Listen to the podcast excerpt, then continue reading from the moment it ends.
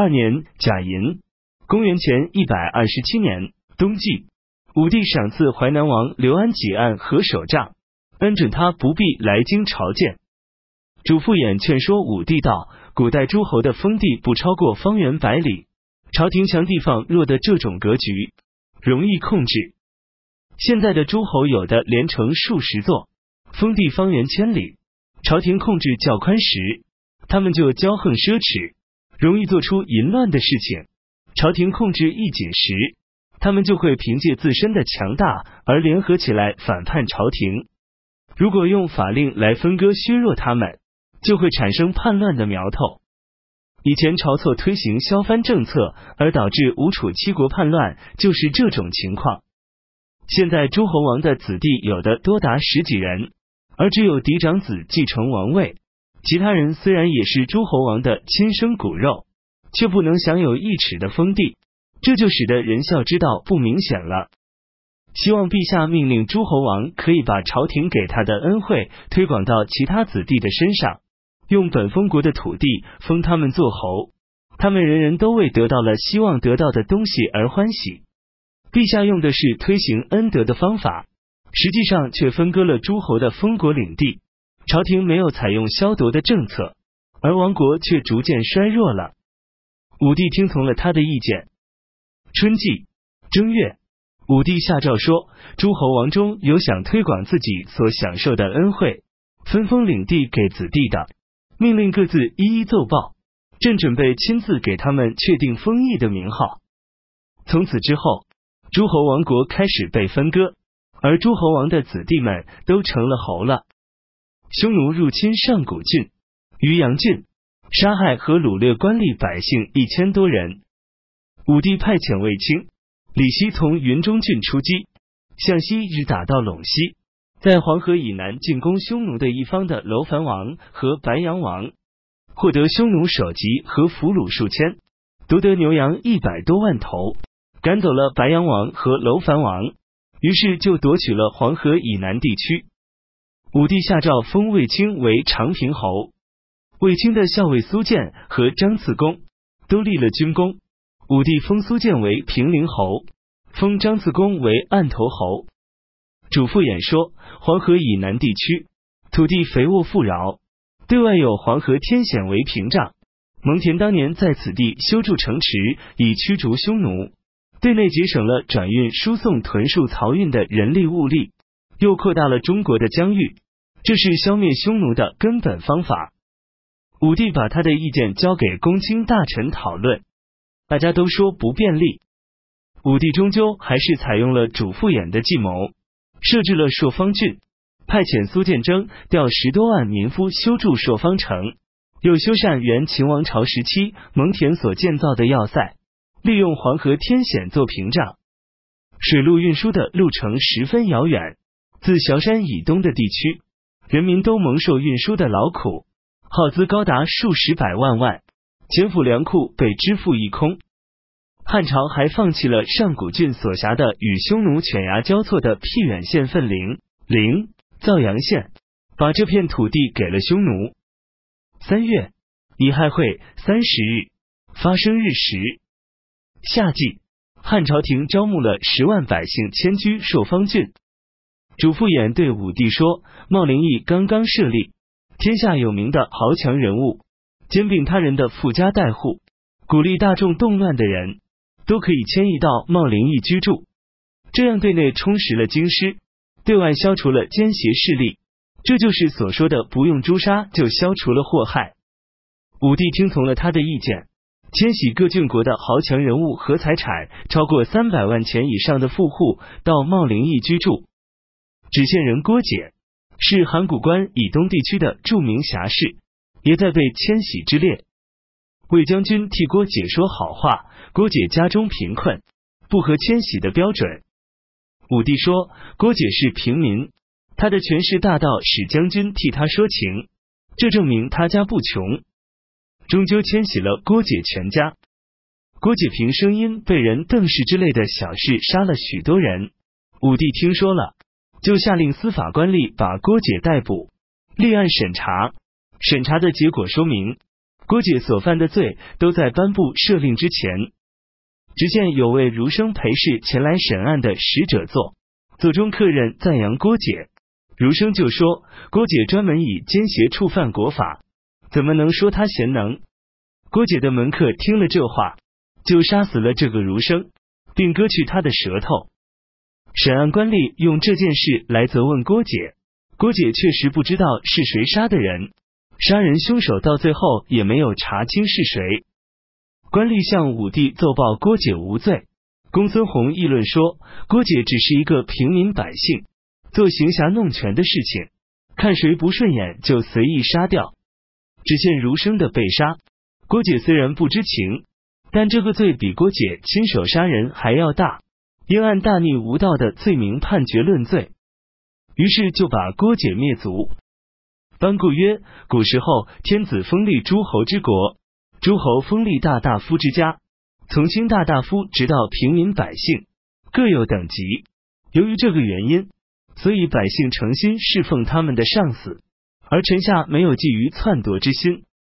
周王室衰微之后，礼乐制度和征伐命令从诸侯发出。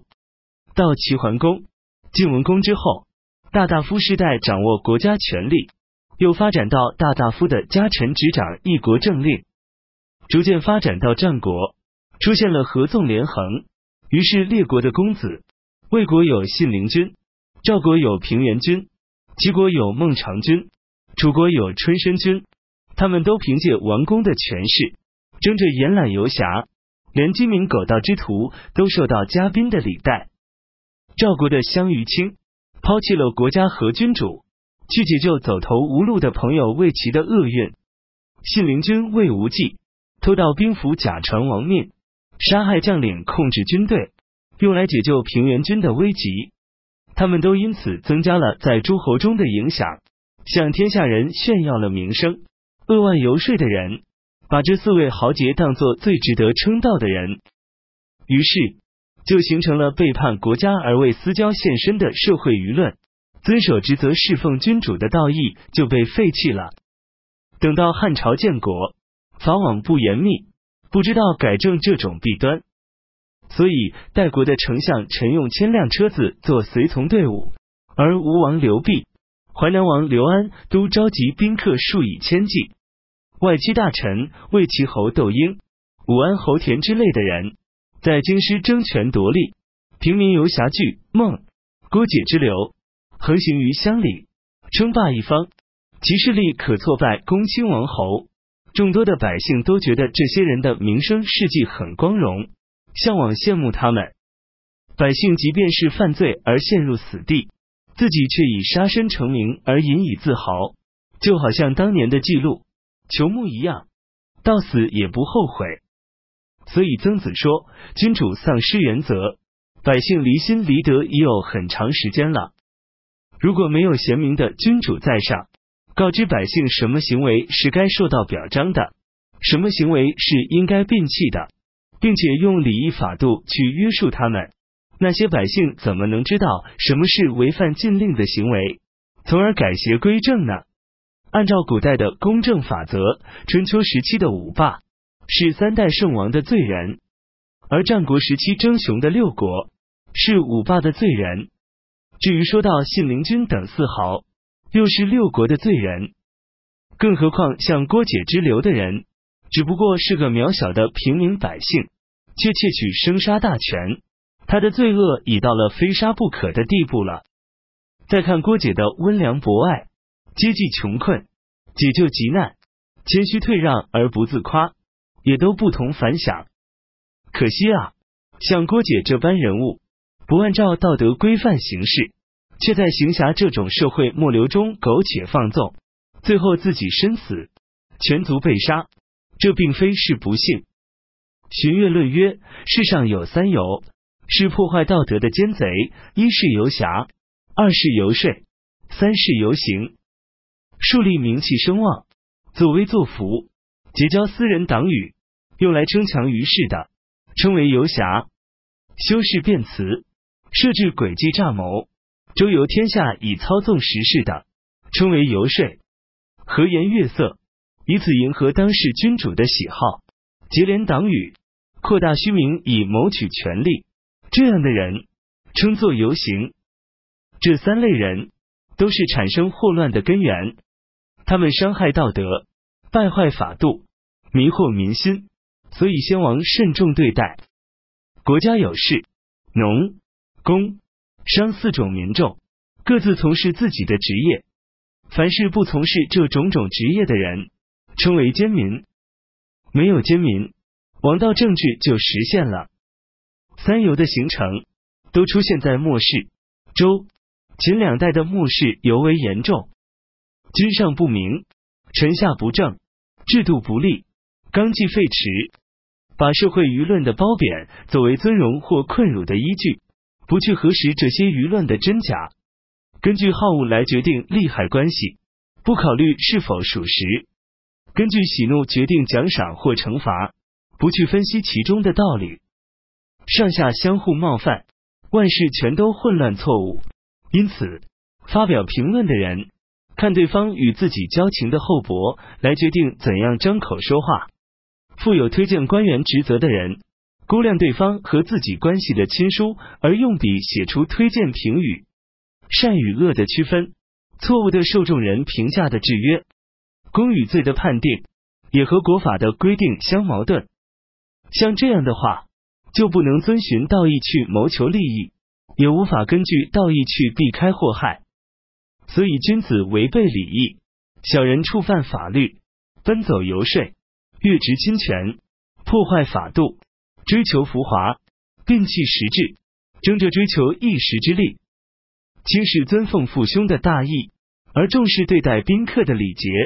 减少骨肉之间的亲恩，而加重朋友之间的情谊；忘记了自己修养的原则，而追求众人的赞誉，损伤衣食来源的农桑本业，用来满足盛宴豪饮的欲望。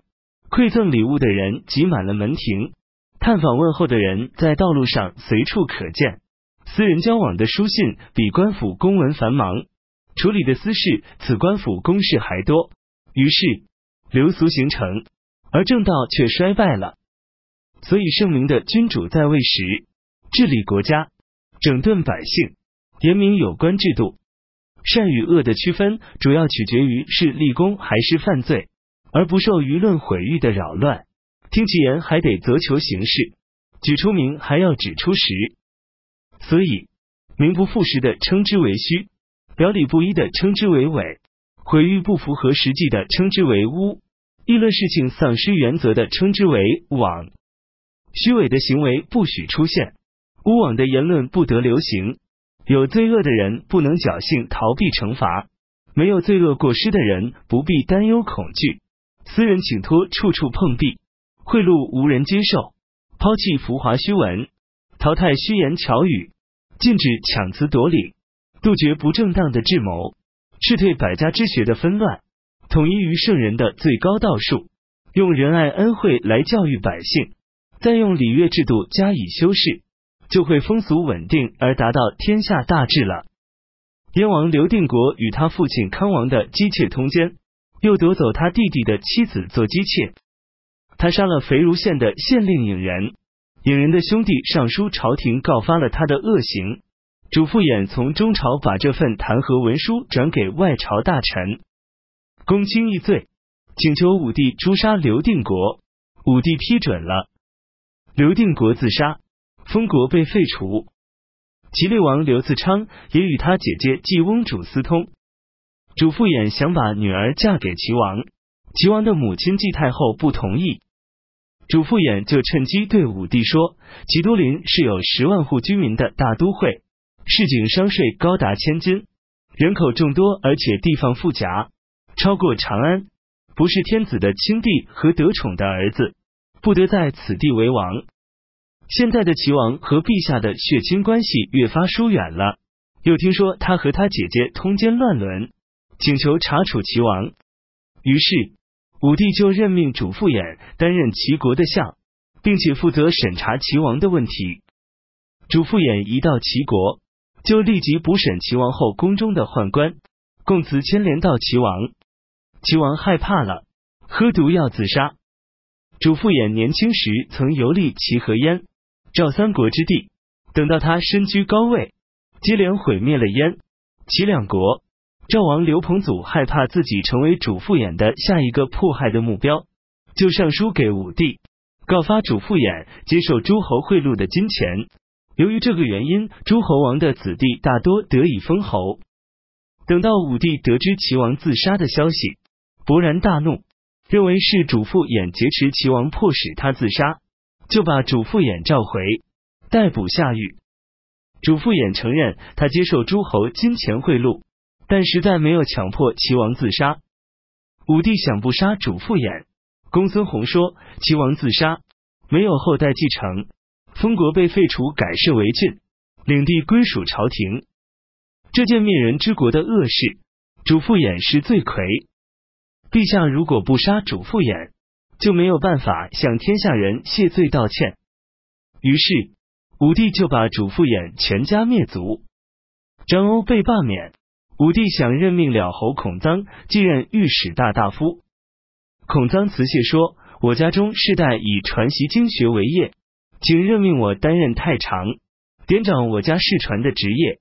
与堂弟始终孔安国一道总结，归纳古人训诫，使儒学永传后世。武帝就任命孔臧为太常，对他的礼仪赏赐如同三公一样。